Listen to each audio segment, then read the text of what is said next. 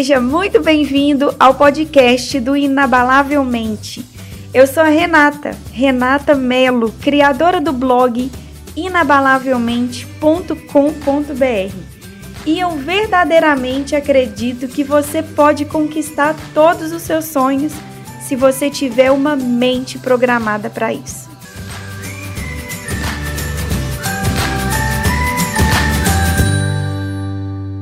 Assunto do vídeo de hoje é extremamente importante e necessário de ser trabalhado em todas as famílias. Nós vamos falar aqui sobre dinheiro. É, sobre dinheiro. Então, o que, que acontece?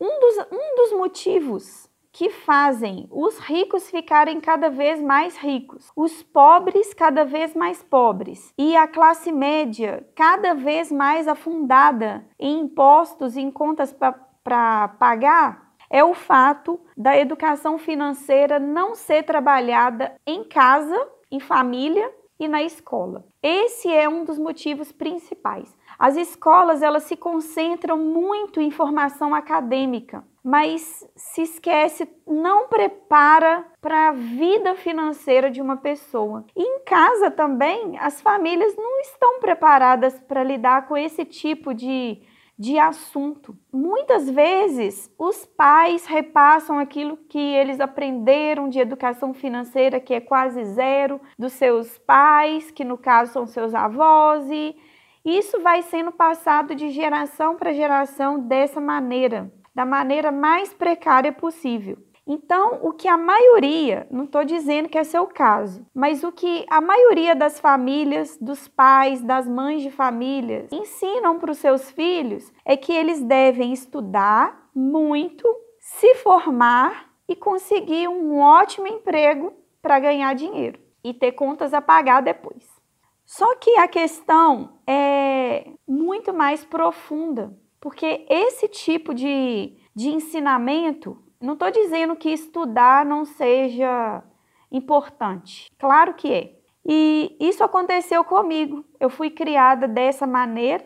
Meus pais, não é culpa deles, com certeza não, é uma coisa inconsciente da nossa sociedade. E eu fui criada né, achando que para me ganhar dinheiro eu teria que estudar muito, me formar e conseguir um bom emprego. E eu, como obediente, fiz tudo isso. Me formei, para vocês terem uma ideia, eu tenho, eu tenho cinco pós-graduações. Até pouco tempo atrás, eu achava, eu tinha esse modelo de condicionamento né, mental. E o que, que acontece? Eu me formei, estudei, é, sempre fui estudiosa, sempre gostei de estudar, fiz excelentes universidades, excelentes pós-graduações com excelentes notas na, na CAPES, no, nos órgãos que avaliam a, as pós-graduações no Brasil. Foi importante, estudo é importante, foi muito importante para mim, eu gosto, mas o retorno financeiro que eu achava que eu teria por esse caminho, eu não colhi por esse caminho. Até três anos atrás, eu gastei quase o valor de um carro zero, quase não, o valor de um carro zero em treinamentos de, de finanças, em treinamentos de finanças pessoais, e também não foi, me, me ajudou demais, mas também não foi isso. Enquanto eu não desbloqueei a minha mente, enquanto eu não fiz um trabalho mental as coisas não começaram, eu não, não tive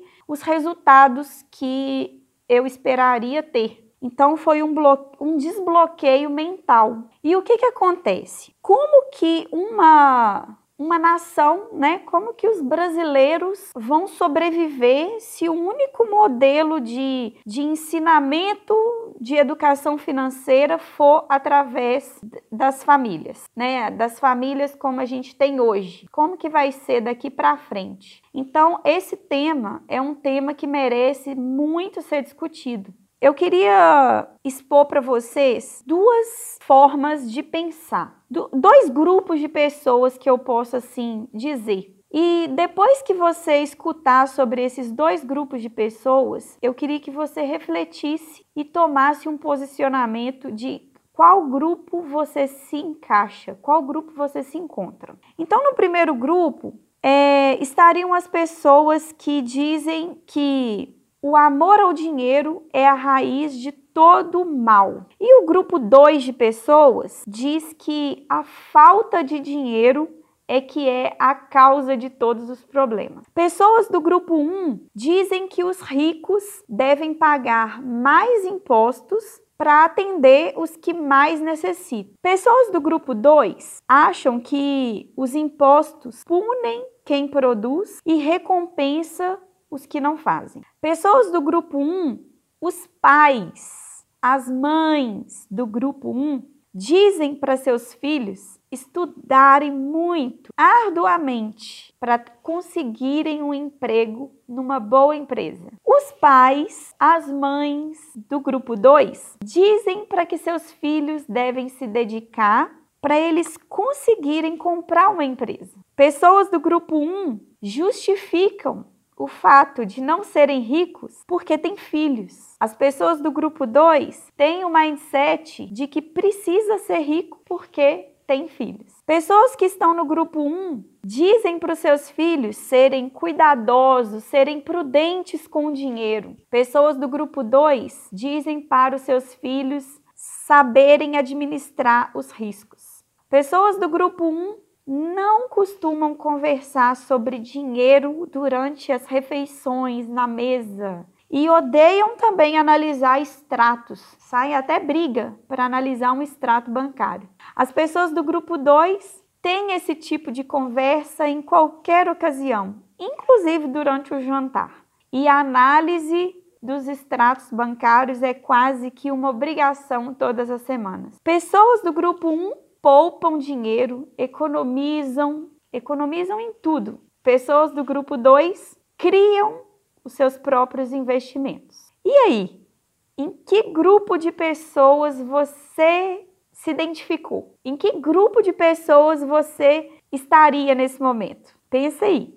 A única coisa que eu assim estou apta a falar né? Meu canal não é sobre educação financeira, é sobre mindset. Mas o que eu tenho que te falar é que os nossos pensamentos, eles moldam a nossa realidade. Não tem jeito. Tudo começa na mente. A sua vida é o reflexo dos seus pensamentos. Porque com os seus pensamentos, você vai conduzir a sua vida para ter determinadas ações. E são as ações que te conduzem aos resultados que você colhe na sua vida. Então, tudo, absolutamente tudo, começa no pensamento. Existe uma grande diferença entre estar quebrado e ser pobre. Porque ser pobre, a pobreza, ela é eterna. Estar quebrado é uma condição. Então, tudo depende do, da forma como você encara as coisas. Então, em relação ao fato, é, perceba quando eu falo assim: é, uma pessoa que fala, eu não posso comprar isso, eu não posso comprar tal coisa, eu não posso comprar esse carro. E a outra pessoa fala assim: o que eu posso fazer para conseguir comprar isso? O que eu posso fazer para conseguir comprar esse carro? Então perceba a diferença de mindset. Quando você fala eu não posso comprar, o eu não posso comprar é uma afirmação. Você está afirmando que não pode. E você está dando comando para o seu cérebro de não ter alternativa. Você não pode e pronto, acabou. Nosso cérebro é, é, extremamente preguiçoso nesse sentido. Ele vai obedecer. Você não dá alternativas para o seu cérebro. E o seu cérebro, ele passa a te conduzir a ter atitudes passivas. Então você não pode. Agora, quando você fala, o que eu posso fazer para eu conseguir comprar esse carro? Perceba, ó, o leque de possibilidades que isso vai abrir no seu cérebro. O que eu posso fazer para conseguir comprar esse carro? Meu Deus do céu, vai começar a chover ideias. Então, essa é a diferença. Te obriga a refletir. O seu cérebro, ele vai trabalhar te oferecendo alternativas. E com certeza, para todos os lados por onde você for, por onde você for estudar, por onde você for trabalhar, por onde você for se relacionar, o seu cérebro vai estar tá ligado com o radar extremamente ligado nas possibilidades para você adquirir o carro.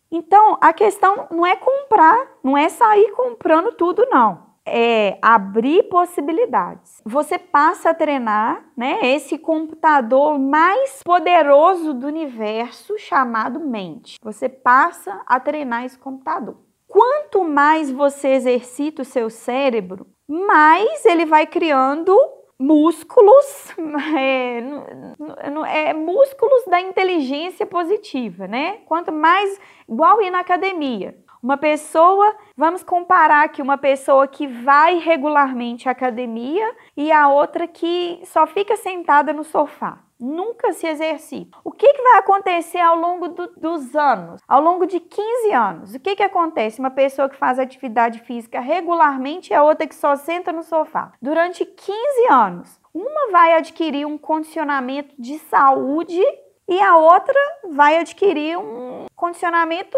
pode adoecer, os músculos, o, o, o corpo não, não cria a musculatura necessária e causa adoecimentos. A mesma coisa é o cérebro de uma pessoa que exercita ele para pensar nas possibilidades e o cérebro de uma pessoa que ah, deixa a vida me levar. Que isso? Eu quero, eu quero é ganhar meu salário e aposentar e viver de boa na lagoa, deixa a vida me levar. Nada contra o Zeca Pagodinho, viu, Zeca Pagodinho? Mas esse negócio de deixa a vida me levar, ela vai te levar para um lugar, para um futuro que você não vai achar muito agradável, porque lá no futuro você vai ter que pagar as contas. E aí você deixa de treinar o seu cérebro para durante a sua fase ativa de vida construir possibilidades.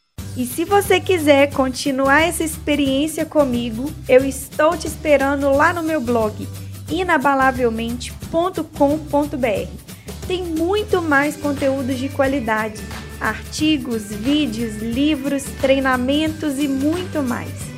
Um grande abraço, fique com Deus e até o próximo episódio. Tchau, tchau!